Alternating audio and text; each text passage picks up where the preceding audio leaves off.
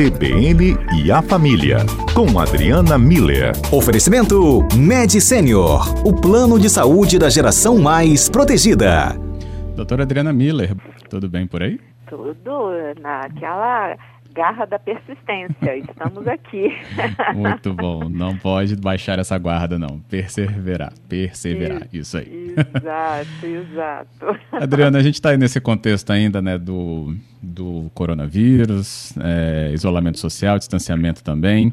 E aí a gente vê que muitos, apesar, claro, de não ser a maioria, mas são muitos, não acabam respeitando essas orientações. O que gera, inclusive, né, até dúvida de quem olha, né? Mas por que, que eles estão na rua se está todo mundo vendo que não deveria, né? Pelo menos naqueles momentos é, que foram apontados como muito delicados em relação à transmissão do vírus e ainda estamos né, sob essas orientações. Será que a gente poderia trazer alguma leitura sobre isso?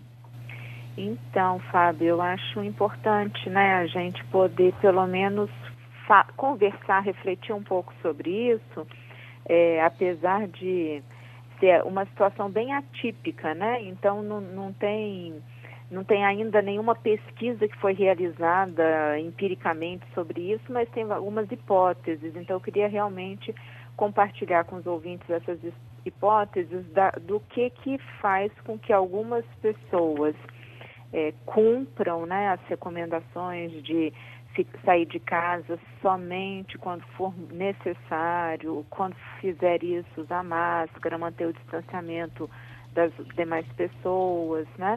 É, enquanto tem outras que parece que estão vivendo num, universo paralelo, né? Elas não cumprem isso, não seguem as recomendações. E, e aí eu, pense, eu, eu listei aqui três é, três hipóteses né, que eu quero compartilhar e depois um, um, um, uma dica que eu acho importante né, da gente ter em mente. Então, primeiro, é, é, uma das minhas hipóteses é a questão de que existem pessoas, Fábio, que independentemente de pandemia, isolamento social, é, são pessoas que têm um perfil mais desafiador, opositivo, questionador e que têm é, dificuldade em seguir regras. Então, existe esse perfil de pessoas e para elas realmente é complicado seguir as regras. Outro grupo de pessoas é, é, considera, e aí a grande maioria de nós está incluído, é, porque a gente teve uma educação, Fábio, que, é, via de regra, quando a gente fazia algo de errado, a gente era botado de castigo. E o que, que é o castigo? É a gente ficar sozinho, isolado, pensando. A gente tem que ir para um canto e ficar quieto lá, pensando no que fez. Então a gente acaba interiorizando a ideia de que privação de liberdade tem a ver com punição. Daí a, a base de prisões, né, a ideia do aprisionamento, então é assim, algo punitivo.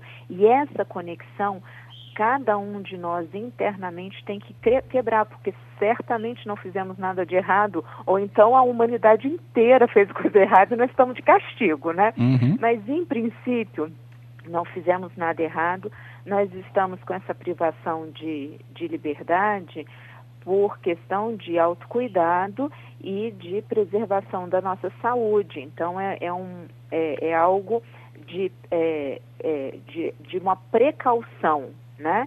Só que internamente, por conta dessa educação toda que a gente teve, a, a gente, é, essa situação de não poder sair gera um desconforto e gera um impacto psíquico da gente se sentir aprisionado.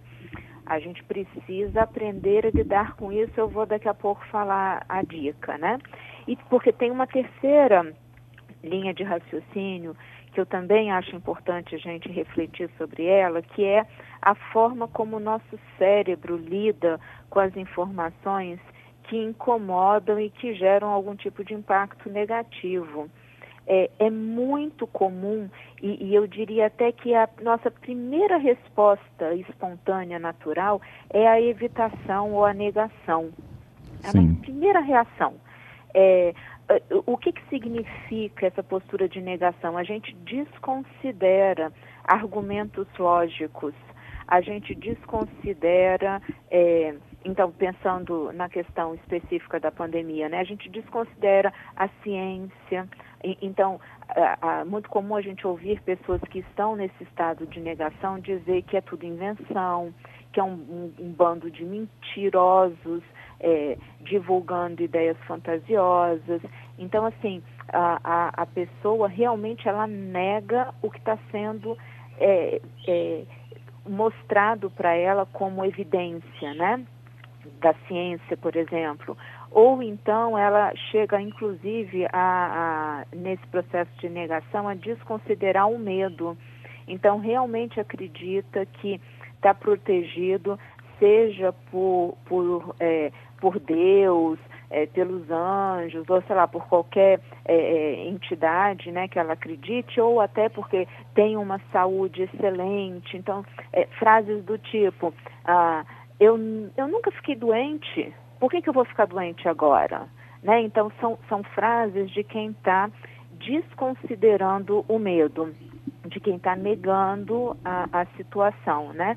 Essa desconsideração, Fábio, é, é, é sempre feita nesse sentido de buscar e de usar argumentos que evitem, que façam com que a pessoa realmente evite mudar a rotina e mudar a atitude dela, porque isso causa desconforto, mudar a, a atitude, mudar a própria rotina. Então, a pessoa prefere negar que tudo está acontecendo para poder manter a vida como é, é, era antes, né? Uhum. É, e então essa atitude de evitação ela é muito comum, tá? E, e, eu acho que ela está muito em evidência.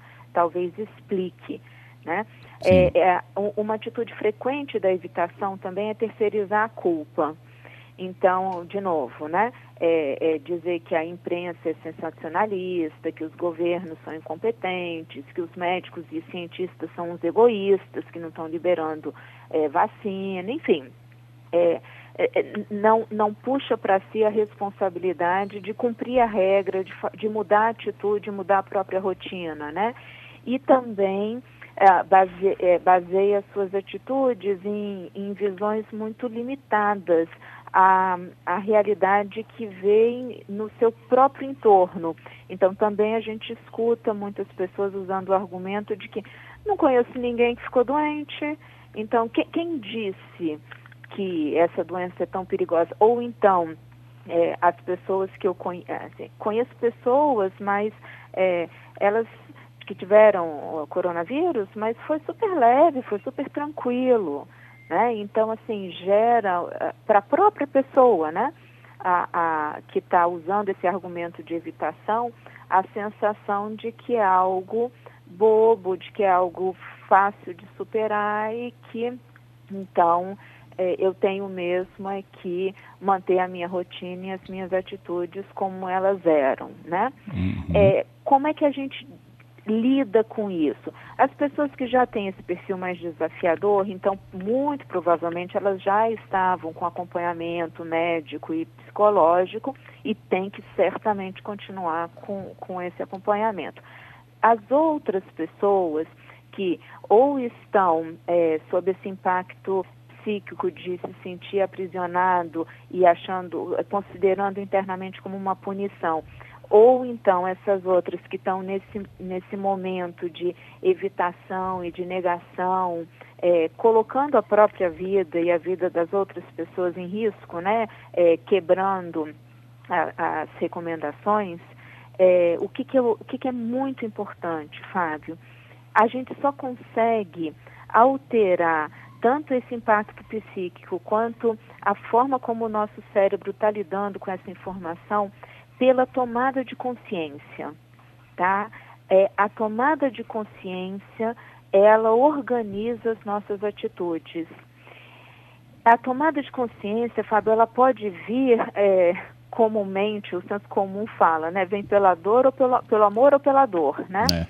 Ah, ela, pode, ela pode vir por meio de uma escolha é, intencional da pessoa, baseado em valores. Então, na empatia, eu, eu vou seguir as, as regras, as recomendações é, por um movimento empático de ajudar os outros, cuidar dos outros. Então, eu não vou colocar a minha saúde em risco para não atrapalhar a vida dos médicos que estão lá na ponta. Eu não posso ficar doente por conta deles.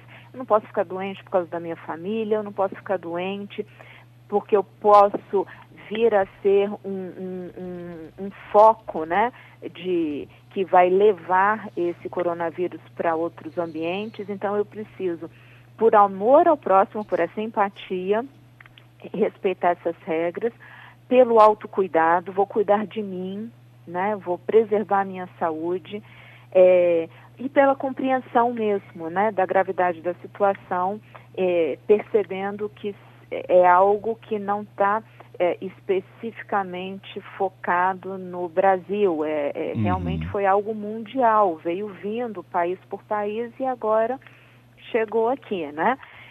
Então, pode vir por esses movimentos espontâneos da própria pessoa, de compreender, de ter empatia ou de autocuidado, ou então vai chegar essa tomada de consciência pela experiência é, a, é, a, a, probabilidade de que nós, em algum momento, é, adoeçamos ou venhamos a conhecer alguém que adoeceu, ou pior ainda, que faleceu por causa do coronavírus, é, vai aumentar, essa probabilidade vai aumentar à medida que essa curva aumenta, né? É, quanto certeza. mais casos, mais próximo isso vai chegando da gente.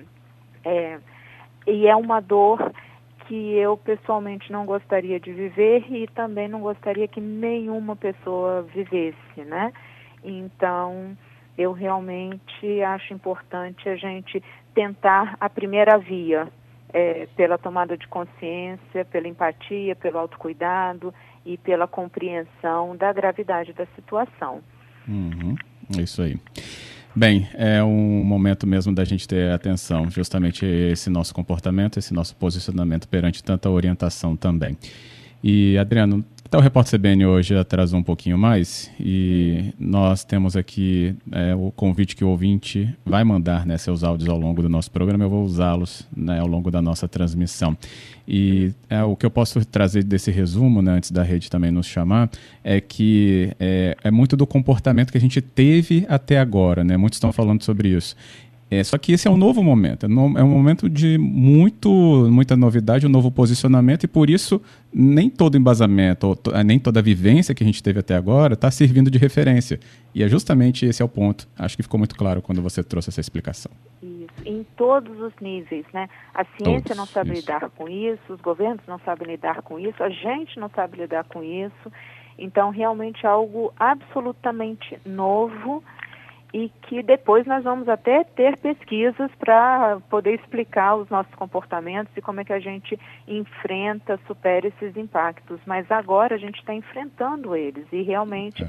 a nossa base de comparação não pode ser a história passada porque nós nunca passamos por isso, né? Uhum, então, é. e, e volto a falar, nossa tomada de consciência é importante que ela venha pelo amor, pela empatia, pelo autocuidado e pela compreensão da gravidade da situação. Muito bom. Adriana, obrigado, viu? Obrigada a você, Fábio. Obrigada a todos os ouvintes. Uma boa tarde a todos. Boa tarde também.